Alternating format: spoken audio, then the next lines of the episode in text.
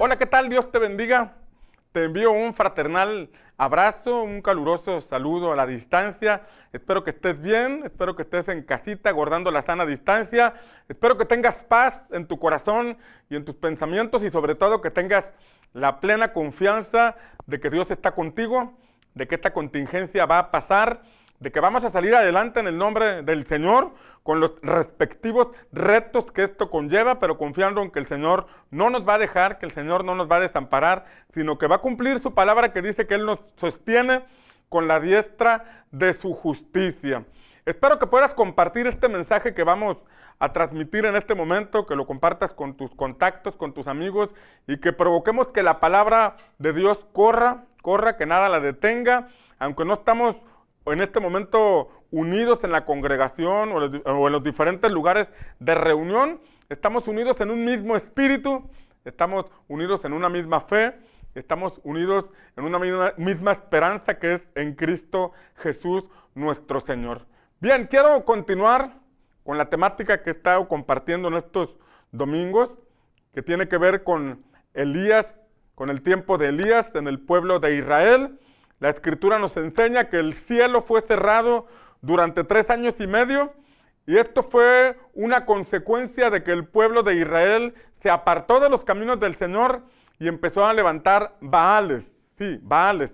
La escritura nos enseña que en la mesa de Jezabel, en la mesa de la, de la esposa del rey, se alimentaban 450 profetas de Baal. Es decir, era la, era la religión oficial, eran los portadores de los mensajes. Sin embargo, cuando nosotros vemos el significado de la palabra Baal, significa el Señor, pero no, no precisamente el Señor Todopoderoso, el Señor Eterno, sino que representa hoy en día todo aquello a lo que le damos prioridad en lugar de Dios. Representa todo aquello que ocupa nuestros pensamientos, que ocupa nuestro corazón, que, que nos impulsa apasionadamente eh, en ese sentido, Puede ser en este tiempo una actividad, puede ser una creencia, puede ser, incluso pueden ser personas a las que ponemos en lugar, en primer lugar, antes que a Dios. Todo aquello que nos impide desarrollar una vida espiritual profunda de comunión con Dios, tarde o temprano se vuelve en un Baal, se convierte en un Baal. Y, pueden ser cosas buenas, pueden ser actividades buenas. Por ejemplo, el deporte es una buena actividad, es algo que tenemos que practicar, es algo que, que nos mantiene con el cuerpo, con el cuerpo sano, nos mantiene activos. Sin embargo, si por el deporte nosotros no tenemos tiempo para buscar a Dios, no tenemos tiempo para profundizar en nuestra vida espiritual, no tenemos tiempo ni siquiera para leer las escrituras, conocerlas, entonces ese deporte, que es una buena actividad, se convierte en un Baal porque ocupa el primer lugar en nuestra vida. El apóstol Pablo le recomendaba a Timoteo, ejercítate para la piedad. O sea, practica e-, esa, esa cualidad de buscar a Dios y de ser una persona moral, espiritual y familiarmente correcta. Ejercítate para la piedad. El Baal puede ser, un Baal puede ser, por ejemplo, también una empresa, una profesión o un oficio, que no son actividades malas, no son actividades incorrectas, todos tenemos que trabajar, tenemos que emprender, tenemos que desarrollarnos, es parte de lo que te compartimos siempre en Pan de Vida, el desarrollo, el progreso, la vida de fe. Sin embargo, si ese desarrollo está desligado o desprendido de tu comunión con Dios tarde o temprano, ese desarrollo se convierte en un Baal porque es la prioridad en tu vida, porque es lo que absorbe tus pensamientos, lo que atrapa tu corazón, lo que te apasiona, y cuando nosotros ponemos en una balanza imaginaria, una balanza imaginaria, por un lado, aquello a lo que le dedicamos tiempo, dinero, recursos, esfuerzo, y por otro lado ponemos la balanza de nuestra comunión con Dios, entonces ahí podríamos darnos cuenta en dónde, en dónde se inclina más la balanza. Todos podemos llegar a decir que creemos en Dios, sin embargo, más que creer en Dios, la vida de reino, el llamado que el Señor nos hace, es buscarlo primeramente a Él. Que las prioridades en nuestra vida, el número uno siempre sea el Señor. Que en tu trabajo, en tu empresa, en el lugar donde te estás desarrollando, tú mantengas una vida en comunión con Dios, que puedas invertir tiempo en tu edificación personal, edificación espiritual, en el conocimiento de la palabra del Señor, para que la luz de Dios alumbre sobre tu vida.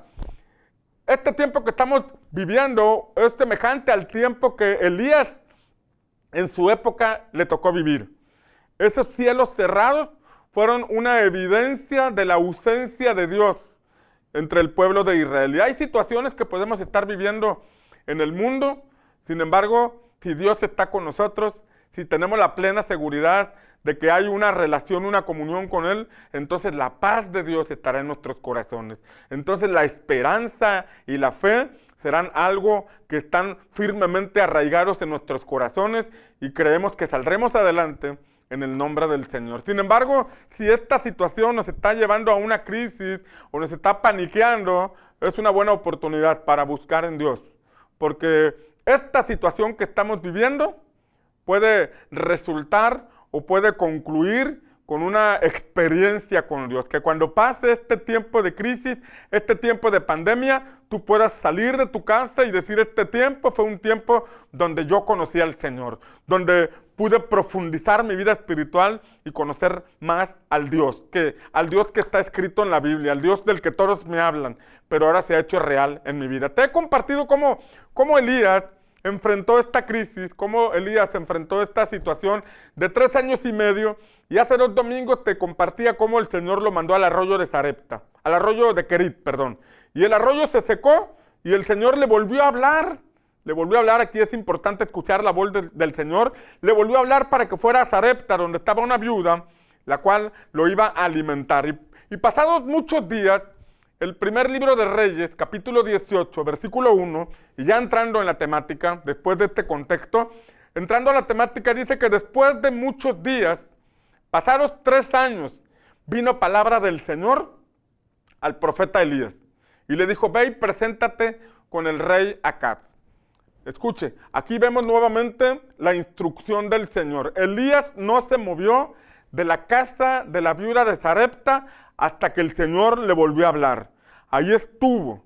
Yo creo que en este tiempo en donde estamos encerraditos en casa, tenemos el deseo de salir, eh, algunos parecemos leones enjaulados, que ya andamos, ya recorrimos la sala, ya recorrimos la cocina, ya recorrimos el balcón y de pronto ya quisiéramos volver a nuestras actividades, pero es importante en estos tiempos ser dirigidos por el Señor y no ser dirigidos por la desesperación ser dirigidos por la voz del Espíritu Santo, porque Dios sigue hablando, porque el Espíritu Santo sigue manifestándose en la vida de todos aquellos que están dispuestos a escucharlos. Y en medio de esta crisis tú y yo podemos escuchar la voz del Señor. En medio de esta crisis tú y yo podemos recibir palabra del Señor y esa palabra va a traer paz, va a traer fortaleza, va a traer dirección y nos va a permitir salir adelante en este tiempo, en este tiempo difícil. Pero la instrucción fue clara. Para Elías, el Señor le dijo, ve y preséntate con Acab, con el rey. Es decir, ya había concluido ese periodo donde los corazones de las personas se sensibilizaron, donde los corazones de la gente se, pusieron a, a meditar en los caminos del Señor. Era el tiempo oportuno y entonces viene Elías a presentarse con el rey Acab y escuche, dice la palabra que en el camino se encontró un hombre llamado Abdías. Y la escritura nos enseña que Abdías, en el tiempo en que Jezabel, la que cuidaba a los profetas de Baal, empezó a perseguir a los profetas del Señor, a los siervos de Dios, arrancó una persecución para matar a todos aquellos que eran portadores de la palabra de Dios. La Biblia dice que Abdías tomó a 100, a 100 siervos del Señor y los escondió en cuevas y los alimentó con pan y los alimentó con agua. Esos profetas del Señor eran los que los que traían un mensaje de parte del cielo. A diferencia de los profetas de Baal, que solamente conducían al pueblo hacia las cosas terrenales, hacia las cosas materiales, hacia la autosatisfacción personal, aquellos hombres que eran portadores de un mensaje que los conducía hacia el Señor, hubo alguien que se encargó de alimentarlos en el tiempo de persecución.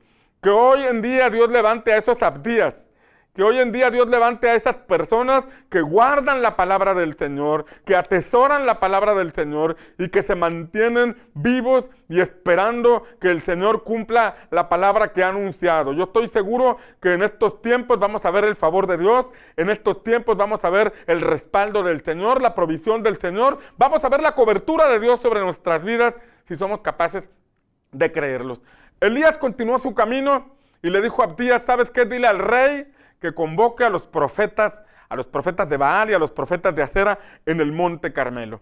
La palabra de Dios nos dice que entonces llegaron al monte Carmelo y en el monte Carmelo se presentaron los profetas de Baal, se presentó todo el pueblo y se presentó Elías.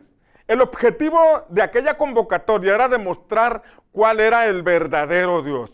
El objetivo de aquella convocatoria era levantar altares y si los profetas de Baal, si, Baal respondía a esos profetas con fuego, significaba que Baal era el verdadero Dios. Pero si no le respondía con fuego y en el altar de Jehová respondía con fuego el Señor, eso significaba que entonces Jehová era el verdadero Dios. Escuche, el pueblo estaba confundido.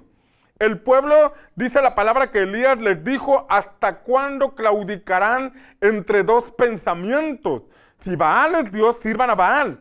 Pero si Jehová es el Señor, sirvan al Señor. Era un pueblo que estaba en confusión, porque había mucho más predicadores de Baal que predicadores del Dios verdadero. Era un pueblo que estaba en confusión porque querían verdaderamente buscar al Dios eterno, al Dios verdadero, pero había tantos mensajes de Baal en ese tiempo que el, pueblo ya no hallaba a quién creerle. Entonces la manera en que el Señor iba a enderezar las sendas del pueblo e iba a manifestar la verdad del cielo entre ellos era a través del fuego que descendiera en el altar.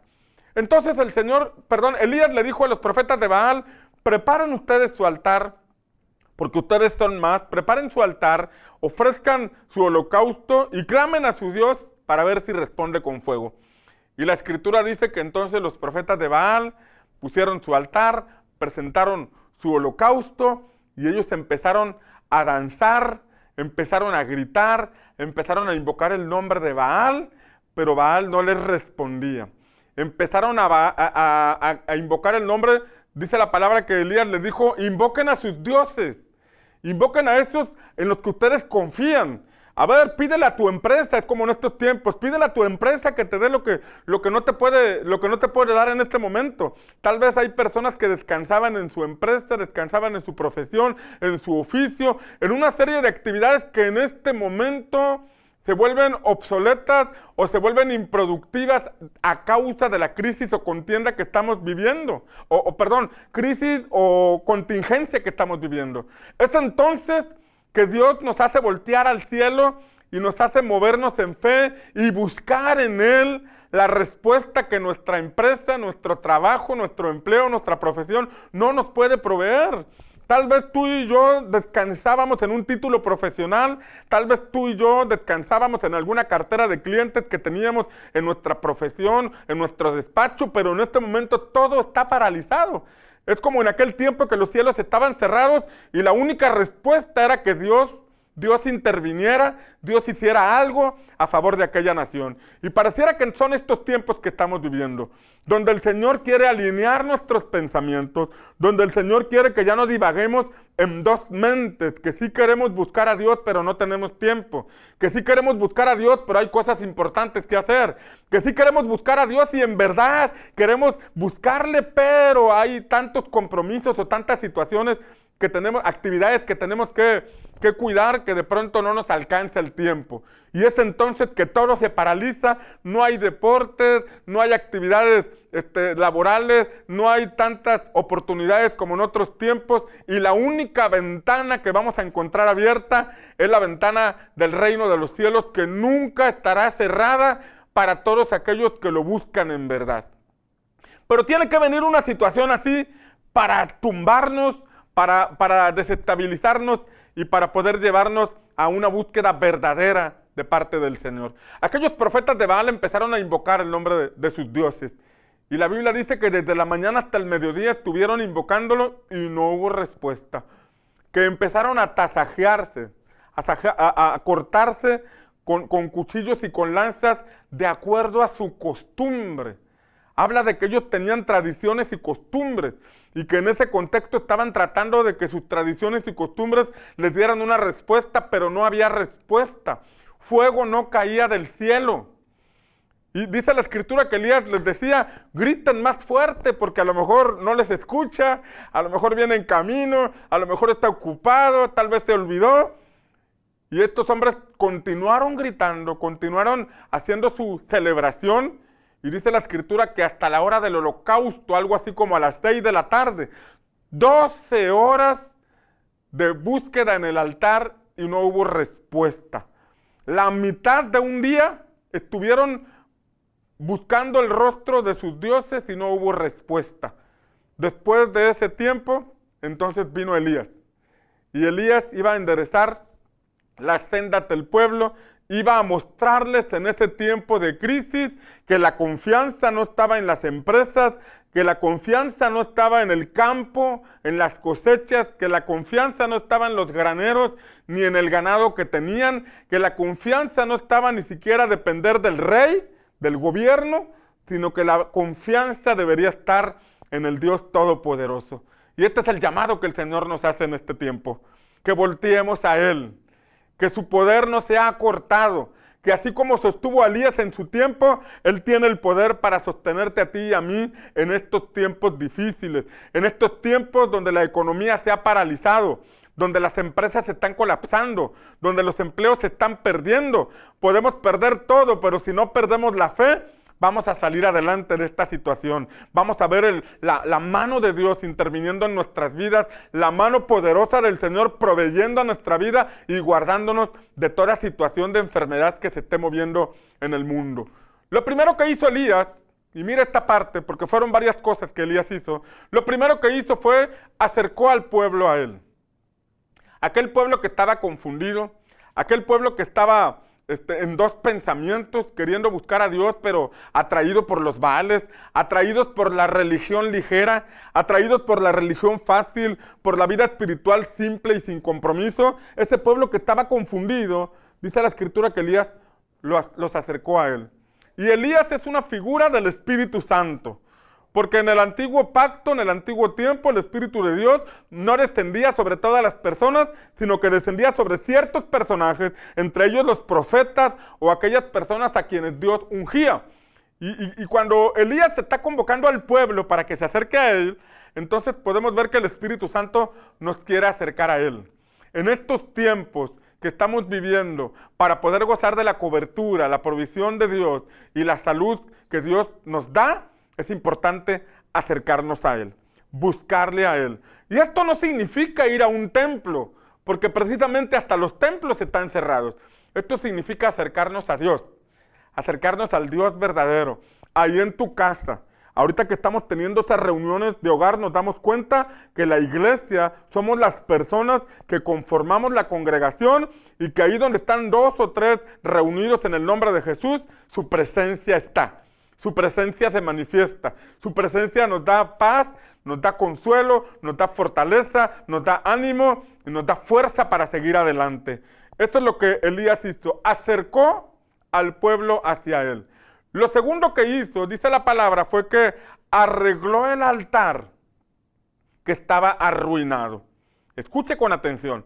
Dice este pasaje que el altar del Señor estaba arruinado. Los altares a Baal estaban firmes.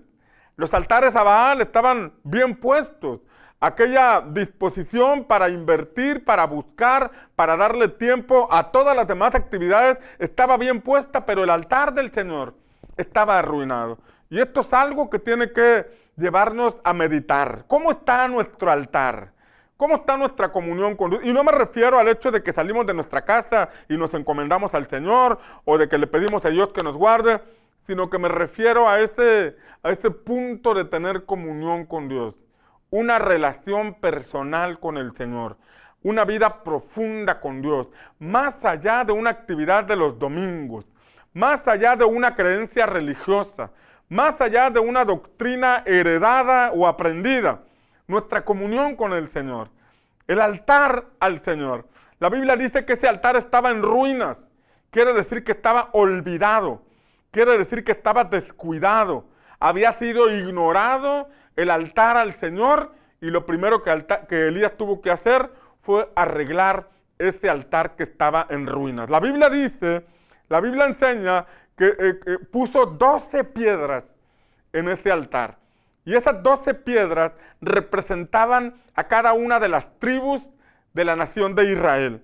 Esto me revela a mí que era el altar familiar, el altar de la familia, el devocional que tú y yo podemos practicar en nuestra casa, cantando al Señor, orando en familia, leyendo la palabra, porque si la iglesia está conformada por familias, la iglesia va a ser fuerte si esas familias en lo privado, en lo, en lo familiar, en sus hogares, en sus casas, tienen el altar encendido. Aquí viene una pregunta, ¿cómo está tu altar? ¿Tu altar está encendido? ¿Tu altar está apagado? ¿Tu altar está arruinado? ¿Tu altar está ignorado? O quizás algo más grave, nunca has desarrollado una dinámica espiritual en tu casa. Nunca has desarrollado una dinámica espiritual en familia. Tal vez vas a la iglesia, tal vez vas a la congregación, vas a algún templo, pero en la casa hay ausencia de vida espiritual porque no tenemos el altar. Hoy es una buena oportunidad. Hay suficiente tiempo para que levantemos al altar. Hay suficiente tiempo para arreglar este altar, unirnos con nuestra familia y juntos buscar el rostro del Señor. La palabra enseña que después de que arregló aquel altar, puso las piedras, dice la escritura que entonces puso la leña en ese altar y cortó el sacrificio, cortó en pedazos el, animalito que sería ofrecido en el altar.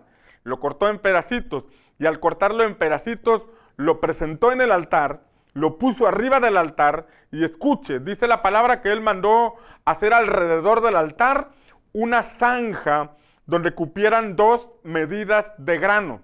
Dos medidas de grano. Por ahí buscaba cuánto representaba dos medidas de grano y algunas, algunas, algunos diccionarios, algunas enciclopedias traducen en diversos, diversas cantidades, pero me llamó la atención una que dice que representaba 12 litros de cereal. 12 litros. Eran 12 piedras, pero eran también una zanja alrededor donde cupieran 12 litros de cereal como si fueran un litro por cada familia, un litro por cada tribu representada en ese altar. Si algo no había en, la tierra eran cosechas, porque el cielo estaba cerrado. Si algo no había era cereal y alimento, pero aquí él estaba haciendo una zanja donde cupieran estas dos medidas de arena, de, grano, perdón. No iban a poner grano, no iban a poner cereal, simplemente iban a hacer la zanja como esperando que el Señor respondiera. Era un acto profético donde en el altar, además de poner el holocausto, iban a pedir al Señor que respondiera. Vamos a ver lo, que significa el holocausto, porque el holocausto presentado en ese altar, que fue cortado en pedazos, ese holocausto puede ser una figura de nuestro Señor Jesucristo. No fue nuestro Señor Jesucristo el que pusieron en ese, en ese lugar, pero puede representar a nuestro Señor Jesucristo. Cuando Jesús celebró la cena, la última cena con sus discípulos, y los llevó a participar del pan y del vino, Él les dijo, cuando probaron el pan, les dijo, este es mi cuerpo que por vosotros es partido. Ese pan no se convirtió en Jesús. Ese pan representaba simbólicamente lo que Cristo literalmente haría por nosotros. Ocuparía nuestro lugar muriendo en la cruz. Antes de Cristo, los sacrificios que se presentaban en el altar venían ante el sacerdote, las personas imponían las manos como para transferir su culpa, transferir su pecado en un acto de fe, pero aquel animalito era cortado en pedazos, completamente cortado en pedazos para ser puesto en el altar. Este sacrificio que Elías presentó fue un animalito cortado en pedazos y Jesús dijo en esa cena con sus discípulos, en la última cena, les dijo que ese pan del cual participaban representaba su cuerpo, que por nosotros era partido. Lo que, está viendo, lo que estamos viendo en esta, en esta historia con Elías, que ese holocausto representa a nuestro Señor Jesucristo.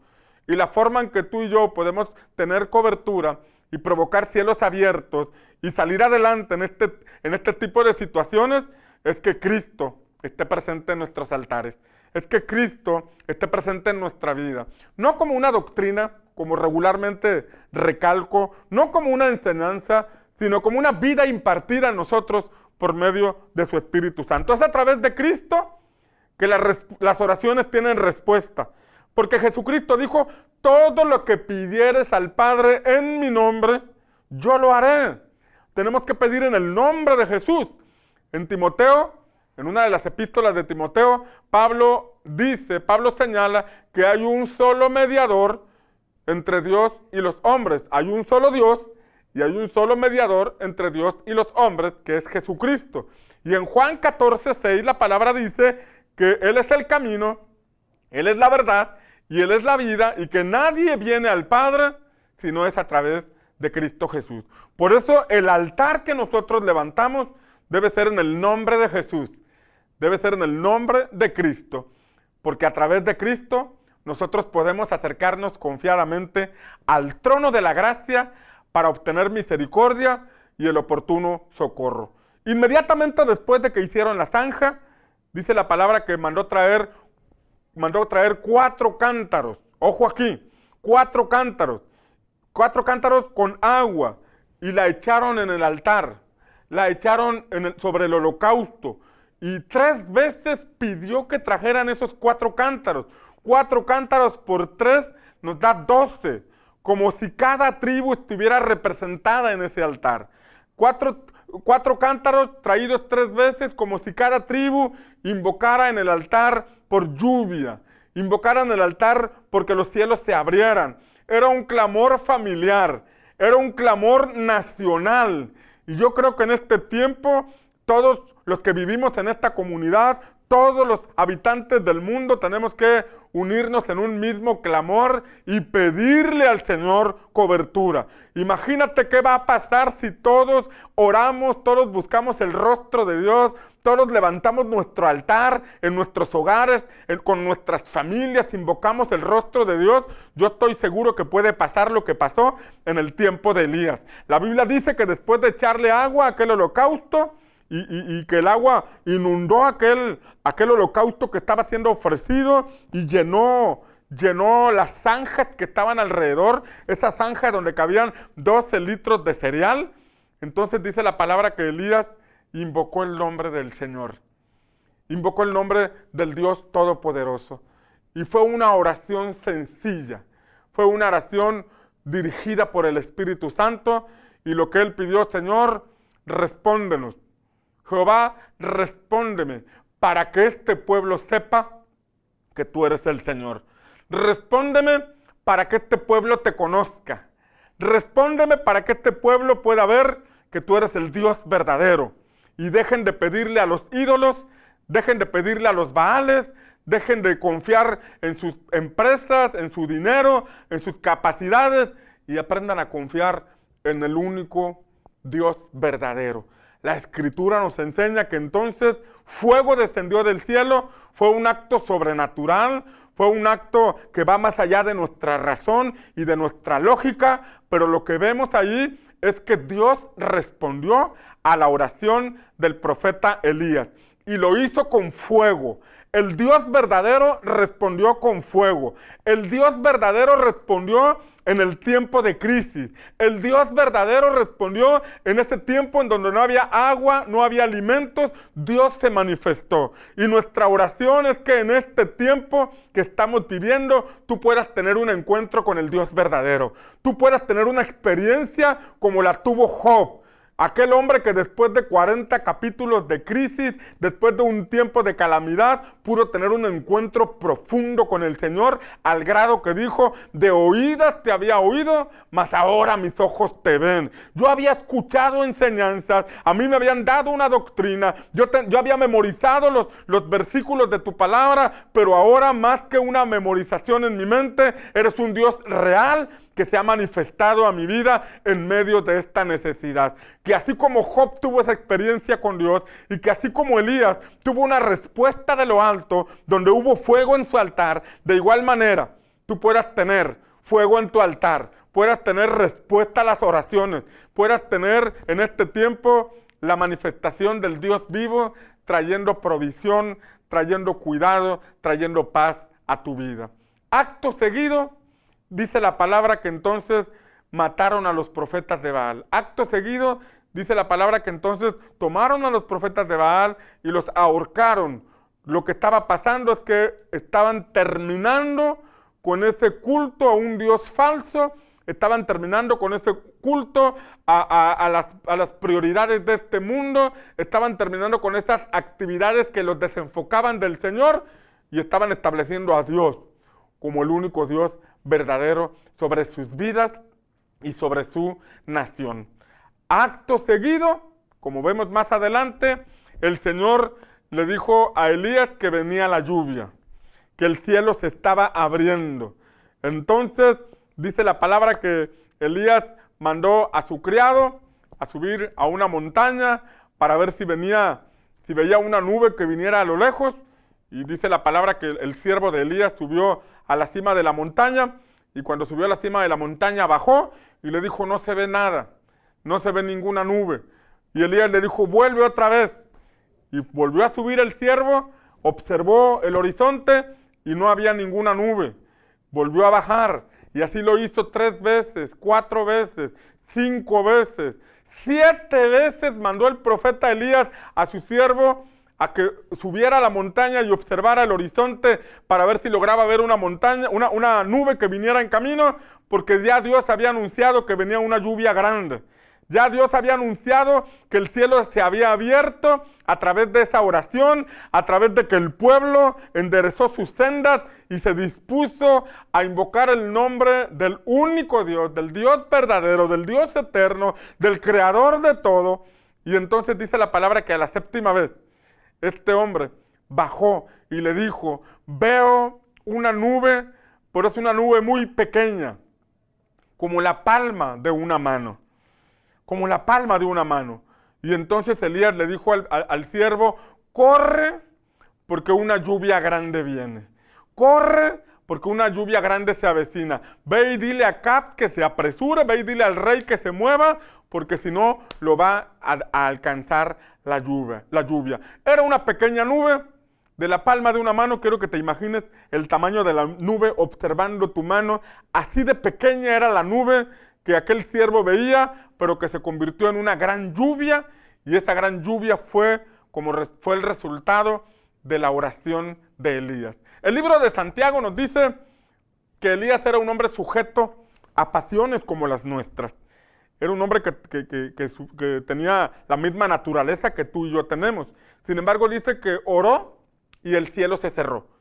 Y después volvió a orar y el cielo se abrió.